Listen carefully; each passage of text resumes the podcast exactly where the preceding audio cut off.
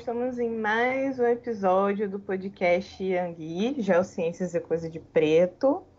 Sou Rosane Eusébio. Eu sou a Larissa. E hoje nós temos mais um integrante novo que vai fazer parte agora do nosso podcast, que é o Marcel. Está presente. Olá, pessoal. Eu sou o Marcel Vinícius, sou geólogo e é um prazer estar aqui com vocês hoje. Estou muito feliz de estar aqui.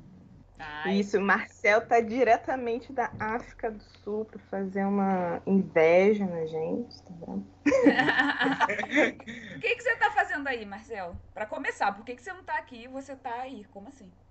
Então, né? Eu acabei de chegar na África do Sul, tem cerca de um mês, para desenvolver um doutorado aqui.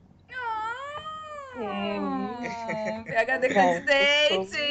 Pois é. Ministra vai fazer doutorado lá no, em outro país. E qual a sua é, área de atuação? Então, é, eu vou voltar um pouquinho né, no tempo para o pessoal me conhecer rapidinho. Ah. Não, não vou apresentar, não vou apresentar currículo, não, tá? Mas. Manda o link do sou... Lattes depois. É, mandar o link. Eu sou geólogo formado pela Universidade Federal de Sergipe e me formei em 2019. Já em 2019 já encaixei com o mestrado e terminando o mestrado agora em 2021, 20? Acho 21, meu Deus do céu. É, terminei, eu já comecei o doutorado aqui na África do Sul, na Universidade de Stellenbosch. Basicamente é isso. Eu estudo petrologia ígnea, com foco em química mineral de rochas alcalinas. Ah, legal. E tem. Ótimo. Tem, aí, é... como é que são as rochas alcalinas aí? Tem um complexo de rochas alcalinas e. Sim, tem sim. Ah, gente, antes de começar a falar do trabalho do, do Marcel, a gente tem que falar para o pessoal também que, assim, para iniciar a entrada do Marcel, a gente vai gravar o podcast com o Marcel para ele falar da, do trabalho dele de química mineral. Hoje o episódio vai ser sobre isso, mas só para ficar claro que o Marcel agora vai fazer parte do podcast, mas a gente vai iniciar hoje falando do trabalho do Marcel, para vocês conhecerem ah, eu... ele melhor. pra... ah, muito obrigado pela oportunidade. Mas vamos falar de outras coisas também, né? Não precisa ficar só preso na química mineral. Não. Já falo com isso o dia inteiro, né? Não é? Com gente de 1970 é. eu tô conversando sobre isso. Pois é. Já, tem, já tenho quase 10 anos estudando isso. Eita. Olha só. É. Quase 10 anos. E olha que eu não sou tão velho assim, hein? Mas aí, Mas, então, sim. tem rochas alcalinas de expressividade. Porque as rochas alcalinas, elas abrangem quanto? 1% do, do... Da superfície da terrestre. superfície é terrestre. Então, é aí é um lugar que, então, tem. E tem importância é, relevante para pesquisa, estudá-las, né? Exatamente. Olha só, na, agora eu estou começando a estudar um complexo alcalino que ele fica próximo ao, ao, o Barberton Greenstone Belt, e são rochas alcalinas de 3,1 giga-ano. Quando a gente fala de rocha alcalina, as pessoas não costumam nem pensar que existe rocha alcalina de 3 giga-ano. Sim, então, assim, é, então é uma grande oportunidade para a gente estudar essas rochas e a gente conseguir inferir os processos tectônicos que estavam atuando durante o, o Arqueano. É, sim. Então, assim, é uma, é uma responsabilidade muito grande. Claro que eu não vou chegar reinventando a roda, né? Não vou criar um. eu vou tentar contribuir, ver se eu concordo ou discordo com os modelos que já estão sendo apresentados pelo pessoal aqui, mas sim, é uma oportunidade muito grande de estar estudando essas rochas do Barberton Greenstone Belt. Como, como que a química mineral é, é, como você pretende que essa química mineral contribua para esses modelos? Assim, é, quais informações a química mineral vai te trazer para contribuir então, para esses modelos? Uhum. É, na verdade, eu me tornei especialista em química mineral, estudando a química mineral de outro lugar, né, de outra região. Ante, anteriormente, durante a graduação e o mestrado, eu estudava a química mineral de rochas alcalinas anorogênicas do sul do estado da Bahia, ali na região de Itabuna. Então, eu tenho mais conhecimento sobre as rochas de lá. Mas, assim, eu pretendo aplicar a química mineral agora nessas rochas para tentar observar alguns processos evolutivos, tentar observar alguns parâmetros é, que estavam presentes durante a cristalização dessas rochas, né? Como, por exemplo, pressões, temperaturas, é, mudanças na química dessas rochas, porque tudo isso fica registrado né, na cristalografia dos minerais, então pode ser que a gente consiga mais alguns indícios de, de como essa rocha foi gerada. Mas além da química mineral, né, nós não vamos se ater a somente isso nessa pesquisa, nós vamos também estudar é, química de rocha total, vamos, vamos tentar fazer algumas datações em cristais de zircão ou alguns outros minerais, dependendo do que a gente encontrar, né? Eu não posso dar muito spoiler porque eu ainda estou nos preparativos para campo, né? Mas nós vamos fazer também análises isotópicas, então assim, vai ser um trabalho completo. completo. Nós vamos desde campo, desde campo a trabalho com isótopos. Então, Nossa, pretendo, várias escalas. É, vai ser vai ser longo, vai ser longo e difícil. Mas estamos aí. É isso. Que bom. Por que, que Mas... você escolheu estudar química mineral? Às vezes. Você escolheu? É, é, é porque aí, né, quando me perguntou esse geologia de engenharia, eu tenho que falar, eu não escolhi. Oportunidades Ai. surgiram, eu só fui entrando. Deu, tá dando um doutorado também. Então. Mas escolher é muito forte, né? A palavra é muito É, escolher uma palavra forte. Então, eu realmente. Escolher não foi exatamente o que aconteceu, né? Mas eu tive a oportunidade, eu fui. Foi me dada a chance de estudar química mineral e eu gostei, né? Eu acabei fui ficando, ficando, e por isso que eu sigo nessa área. Mas eu gosto muito de, de petrologia ígnea, então, assim, realmente é uma área que eu me encontro. Gosto muito das geociências como um todo, né? Porque desde novinho eu tenho essa, essa ideia de ser cientista, essa noção de que eu queria fazer alguma coisa na área de exatas, né? Porque por mais que as pessoas esqueçam, geologia é exata, gente. É. Então, é, ciências exatas da Terra. Então, é, foi quase como unir o, o útil ao agradável, sabe? Era uma coisa é... que eu é. queria fazer e eu tive a oportunidade de fazer. Entendi. A vida geralmente é isso mesmo, né? É verdade, é a mesma coisa também. No petróleo, a mesma coisa também. Apareceu oportunidade e estamos lá, estamos indo. Mas sabe o que eu tô achando muito curioso? Curiosíssimo? Hum. É que geralmente, geralmente, mas eu, eu já sei a sua resposta, mas eu vou perguntar porque eu quero que as pessoas saibam também. Geralmente as pessoas aqui no Brasil que, ai, ah, vou fazer um PhD, procuram Estados Unidos, procuram hum. países europeus, até Japão, hum. procura qualquer hum. coisa. Raramente você vai ver alguém indo para o continente africano.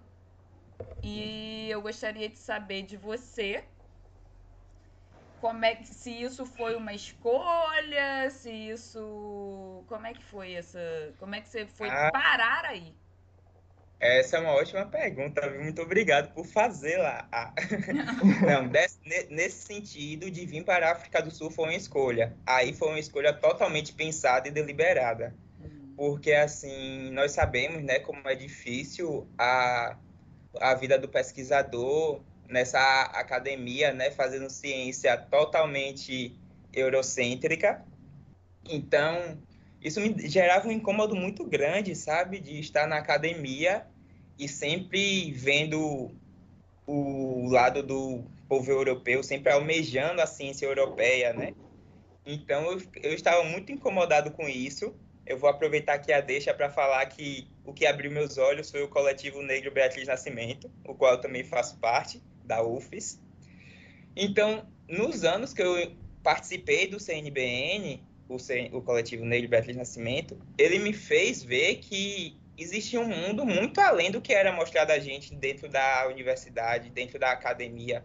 por mais que eu fosse um acadêmico, eu também sou negro. Ou melhor, primeiro eu sou negro, depois eu sou acadêmico. Então, assim, eu comecei a perceber que essa ideia de que só os países europeus ou só os Estados Unidos fazem ciência, isso é uma mentira deslavada, descarada, para fazer a gente não reconhecer o valor e a potência que os outros países têm, principalmente os países africanos. Então, assim, desde, desde a graduação eu já tinha interesse de fazer um intercâmbio, né? Eu tive a oportunidade de fazer um intercâmbio, na verdade, no, durante o governo Dilma, pelo Ciências Sem Fronteiras. Conheci os Estados Unidos e posso dizer que a geologia que estava sendo feita na UFES estava em um nível consideravelmente comparável à universidade que eu fui nos Estados Unidos. Só para a gente parar com essa síndrome de cachorro de rua, né? Ah, a ciência feita em outro lugar vale mais do que a minha ah, o laboratório de fulaninho é melhor que o meu. Claro que acontece de existirem laboratórios melhores do que outros, mas eu pude experienciar uma vivência em Nova York, em uma faculdade a qual a Universidade Federal de Sergipe se equiparava. Pronto, voltei para o Brasil após esse intercâmbio, né? E aí eu, eu queria fazer já um, é, o mestrado fora, mas não tive a oportunidade. E no doutorado, eu me dediquei mais, com mais empenho, a conseguir encontrar esse, essa possibilidade de pesquisa. Então, eu sabia que eu queria vir para o continente africano e a gente sabe que a África do Sul tem uma geologia muito forte, né? Tanto em, a nível de mineração, quanto a nível de academia mesmo. Então foi por isso que eu escolhi vir para cá, para a África do Sul. Na verdade, eu, eu, eu, recebi vários nãos, como é de se esperar, né? Como é de praxe. Eu tentei algumas outras universidades que não tinham bolsa, ou não tinham projeto, ou não tinham dinheiro. E como as universidades aqui geralmente são pagas, elas são públicas, mas não gratuitas, eu precisava dessa bolsa para me manter, né? Porque eu não tinha condições de pagar para vir estudar. Então, é, felizmente, eu fui aceito em um, um programa de pós-graduação da Universidade de Stellenbosch que, vai, que vai me fornecer, ou está me fornecendo, né? É, uma bolsa de estudos, bem como é, uma bolsa, bem como eu estou recebendo tanto o pagamento da universidade quanto a bolsa de estudos, né? Ah, então, entendi. Uma bolsa de isenção e uma de permanência. Isso, exato, exato. Então, isso, isso permitiu, está permitindo que eu possa fazer minha pesquisa em paz aqui na cidade de Stellenbosch. Que bom. Uhum. Gostei, legal. E aí, então, você, além de falar sobre química mineral, também fala sobre negritude, pelo visto, né? Porque você faz parte do coletivo negro da Beatriz Nascimento. Sim. E você faz parte Sim. de um outro também. Não. Hum, não, é eu cheguei a. É, eu cheguei a, a conhecer um coletivo da minha cidade, que eu sou de Alagoinhas, uma cidadezinha do interior da Bahia. Um pessoal de um coletivo chamado Racionalizar, mas devido à pandemia eu não pude conhecê-los pessoalmente, mas eu acompanho o trabalho deles. Mas construí por enquanto, eu só estava construindo um CNBN e agora estou com vocês, né, Yagi? Você quer falar Aê. um pouquinho sobre o coletivo da Beatriz Nascimento? Com certeza. Eu, Ou sobre ela própria, né? É uhum. verdade. Eu acho que eu falo melhor do, sobre Bia do que, do que eu falo sobre geologia. Então, a Beatriz você... você chama até por apelido, né? É. Não chamou aí de calcal, né? As alcalinas. Best friend. Não, pois é. Pois é.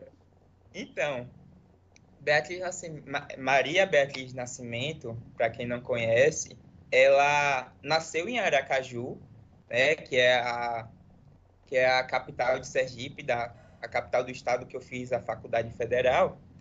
E ela ainda jovem se mudou para o Rio de Janeiro e ela ela fez é, ela participou né da Universidade Federal Fluminense e da Universidade Federal do Rio de Janeiro.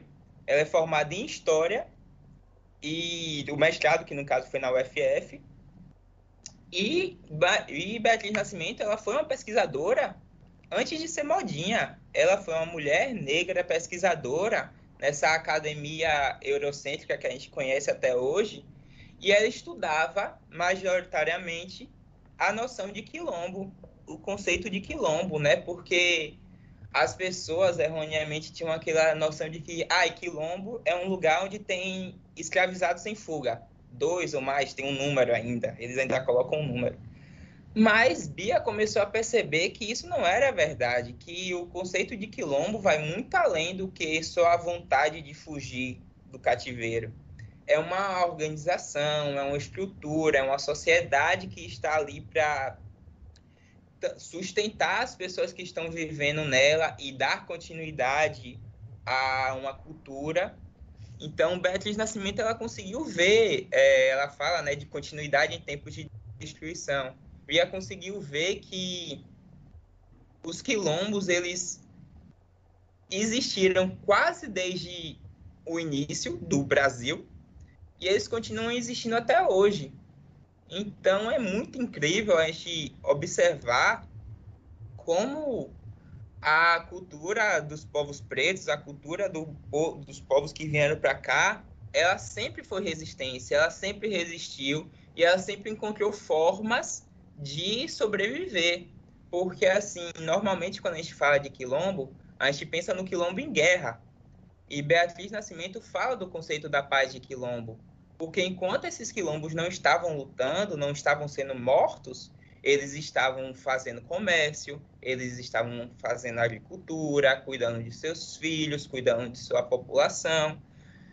Então, é, eu sou muito adepto dessa noção de quilombo, né? Então, eu sempre estou buscando é, estar dentro de espaços de quilombo, porque são neles em que o povo preto pode se potencializar, né? São neles em que a gente pode não só viver, como nós, ou não só sobreviver, como também viver, né? Nós podemos viver e construir. E é por isso que eu gosto tanto de Beatriz Nascimento, basicamente, né? Falando rápido. Mas, assim, aí agora falando um pouquinho mais do CNBN, o coletivo Negro Beatriz Nascimento é o primeiro coletivo de estudantes negros da, da Federal de Sergipe e ele, ele surgiu por causa de, um, de uma indagação, né, de, um, de uma pontuação que o Núcleo de Estudos Afro-Brasileiros e Indígenas, o NEAB, da UFES, fez para um grupo de estudantes. E eles começaram a se reunir e a, a discutir temas né, relacionados à academia e a pesquisadores negros. E até que foi apresentado, na época, a, a gente Beatriz Nascimento.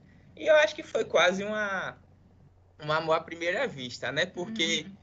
Bia tem esse contato direto, essa ligação direta com Sergipe, com Aracaju, e ao mesmo tempo que ela fala de um tema super importante.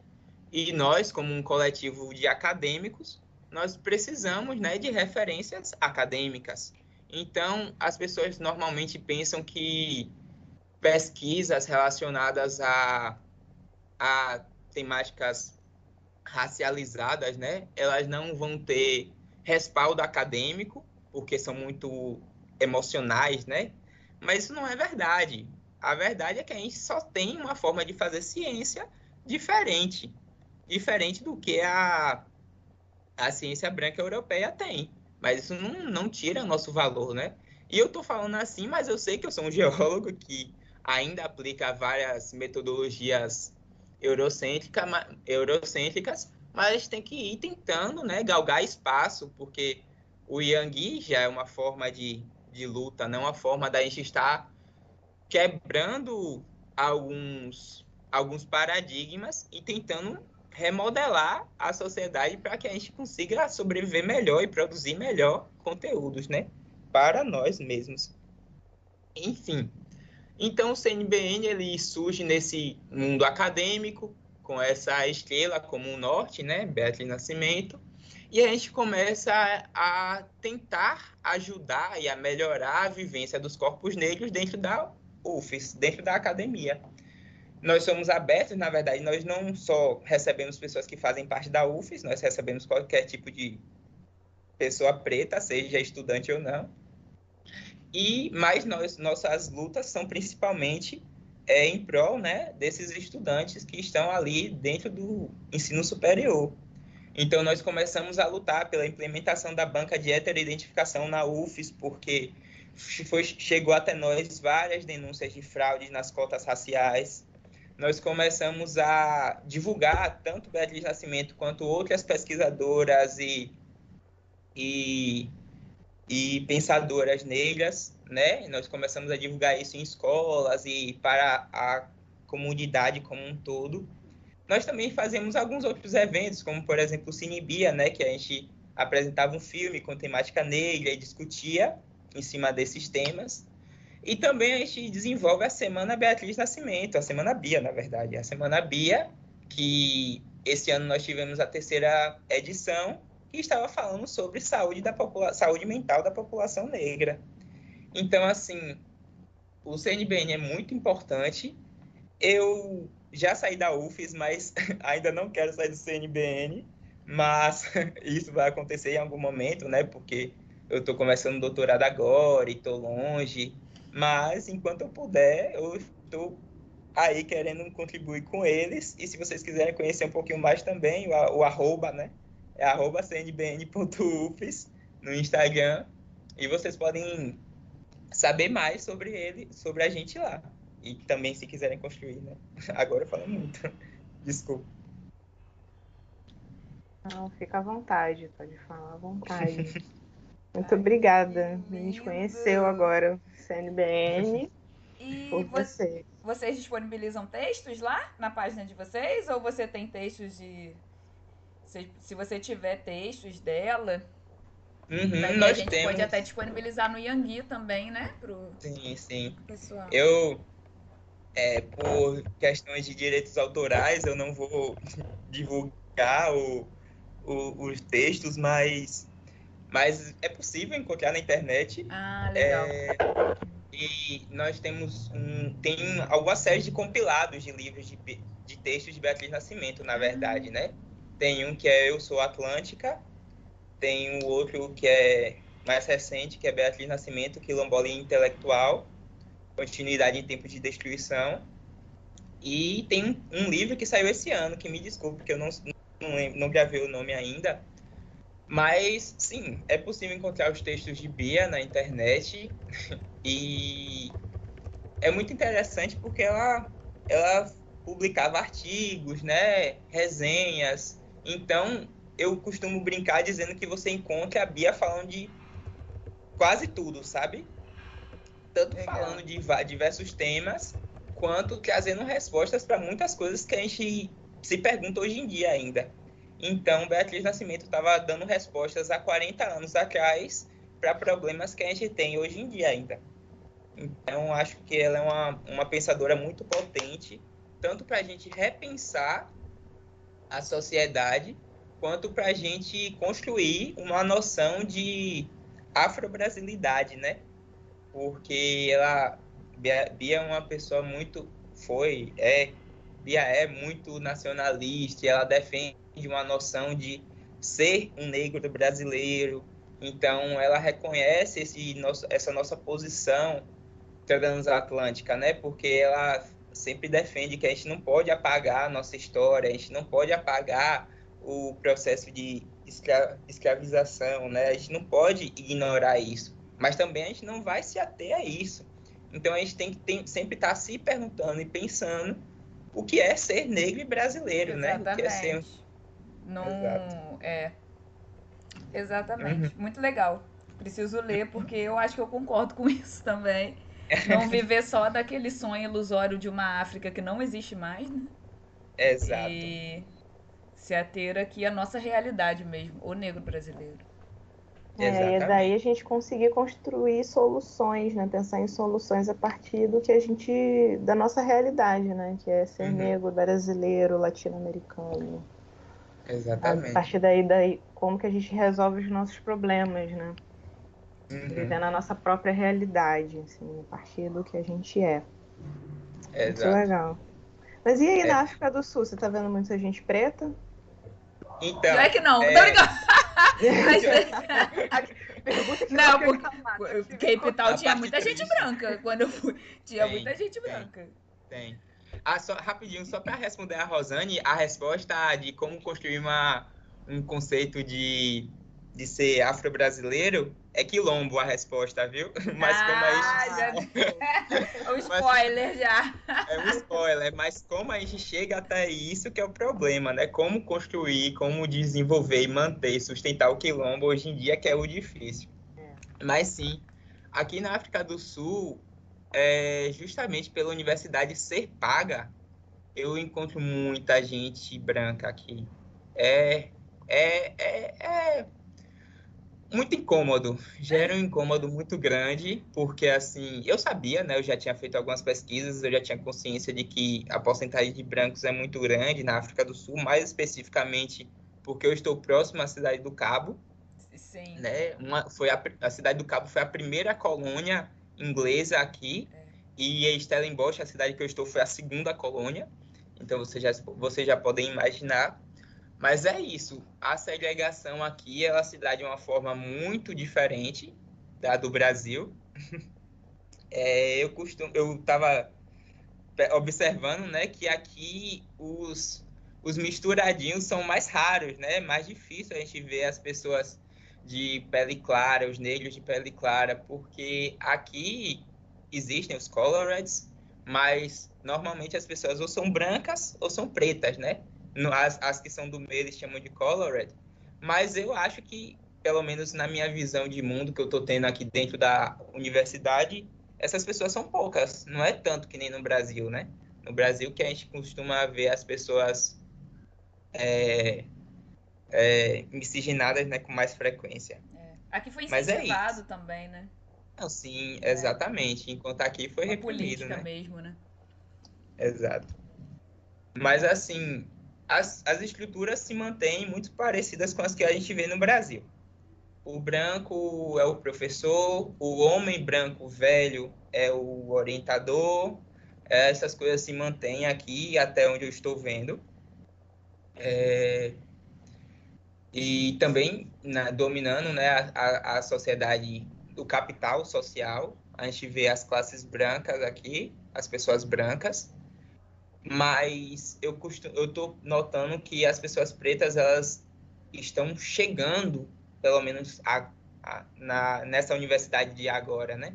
Existem outras universidades que têm porcentagens maiores de pessoas negras, mas essa que eu estou agora é uma, uma universidade muito hegemônica, né?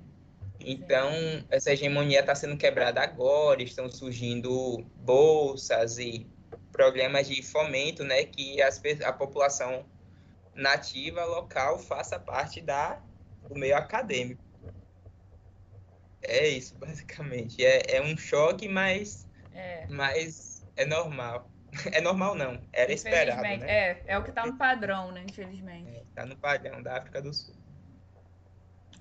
Entendi. Mas, uma coisa interessante é que eu estava conversando com uma moça preta daqui e ela perguntou, ah, quem é você? Eu falei, ah, eu sou Marcelo, eu sou um homem preto, geólogo, pesquisador e isso, isso e aquilo. Aí a gente continuou conversando e depois de um tempo ela falou, ah, mas só para constar, viu? Você não é preto aqui não. Eu falei, oi? Ela falou, é, aqui você é colored, né? Que é como se fosse o mestiço do Brasil, eu não sei como traduzir muito bem isso. Mas ela falou que você é colored. Eu falei, Sim, eu sei que eu sou misturado, mas. É, eles me chamavam de mixing no, no, na cidade é... do Falavam que eu era mixing.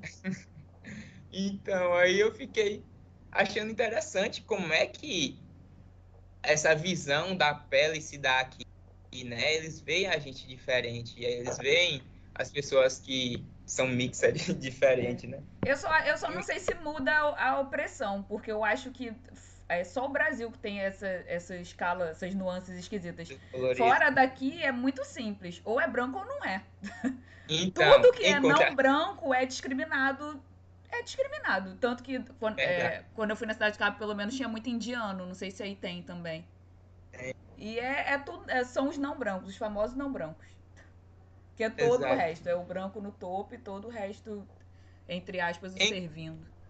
Exato. Em contrapartida, quando eu estava conversando com uma moça branca, ela estava me falando do discurso de que todos somos iguais, que devemos todos nos amar, e aquela coisa toda que é falada quando não tem uma leitura mais crítica, né? De questões racializadas. E aí eu perguntei a ela, para você, eu sou o quê? Ela falou, você é preto. Eu falei, ah, quer dizer, a moça branca, ela consegue ver sem questionar e sem dúvida que eu sou preto. Ela não se importa se eu sou preto de pele clara ou preto de pele escura. Então é o, base, é o que você estava falando mesmo, Larissa. Eu imagino que o racismo ele chega aqui sem sem ligar muito para se você tem um tom de pele mais claro ou mais escuro. Mas é isso, basicamente. É isso. Gostei. Gostei muito do nosso bate-papo. E esse é o Marcel. Vão ouvir muita voz dele aqui ainda, e as opiniões é. e citações de Beatriz Nascimento, com certeza. Ah, com certeza. Como dizia a Bia. pois é. Eu estou muito feliz de estar aqui, gente. Desculpem o nervosismo, mas é a minha primeira vez fazendo um podcast, então eu ainda estou aprendendo, mas eu estou gostando muito de estar aqui. Seja bem Deixa eu Obrigado. Eu posso deixar uma citar uma passagem de Bia que ela não esperava menos. Vamos finalizar o podcast então com uma passagem da Bia? Pronto. Isso, Acho ótimo. Essa é uma uma ela fala essa parte que eu vou ler para vocês agora no documentário dela, o Ori, que se eu não me engano é de 1989. Me perdoe, eu sou ruim com datas. Mas eu vou, falar, vou ler essa parte porque eu acho que se encaixa muito com as geociências. E, mas antes, de, antes disso, antes de ler, eu gostaria de agradecer, obrigado por me receberem aqui mais uma vez, Larissa e Rosane. Eu estou muito feliz. Ah, obrigada a você. Ah, obrigada a você também. Estamos muito felizes de você agora fazer parte do nosso quilombo. É. Sim, exatamente. ah, anotou então, a questão. Viu? Aprendi, tô aprendendo. Então, que bom, acho ótimo, porque eu tô realmente precisando de um quilombo virtual. Mas sim, a passagem de Bia diz assim: quilombo é aquele espaço geográfico onde o homem tem a sensação de oceano. Raquel, você precisa sentir, se sentir na serra da barriga. Toda a energia cósmica entra no seu corpo eu fico grande numa serra. Eu fico assim, Raquel, alta. Eu fico assim, fico alta, parecendo os imbangalas. Sabe como é? Essa coisa é de negro mesmo. Mas é de negro porque é o homem ligado à terra. É o homem que mais conhece a terra que nem aqueles horizontes dogons. É o homem preto, cor da lama, cor da terra. Porque Gargarim viu a terra azul, mas existe a terra preta. Existe essa terra que é terra, que é a coisa que a gente tem mais medo de perder, é o pó, é o pó da terra, que é uma coisa que se equilibra com os outros gases, que dá fundamento. É isso, pessoal, e obrigado. Ai, que lindo. Tudo a ver com geologia mesmo. Nossa, sim. Eu adoro essa passagem. Que bom, gostei. Adorei. Muito obrigada, Marcel. Muito obrigada, público, família Angui. Espero que gostem desse episódio. E esperamos mais episódios com essa conexão agora Brasil-África do Sul. Com e certeza. Vamos que vamos. Beijo, pessoal. Tchau, tchau. Tchau.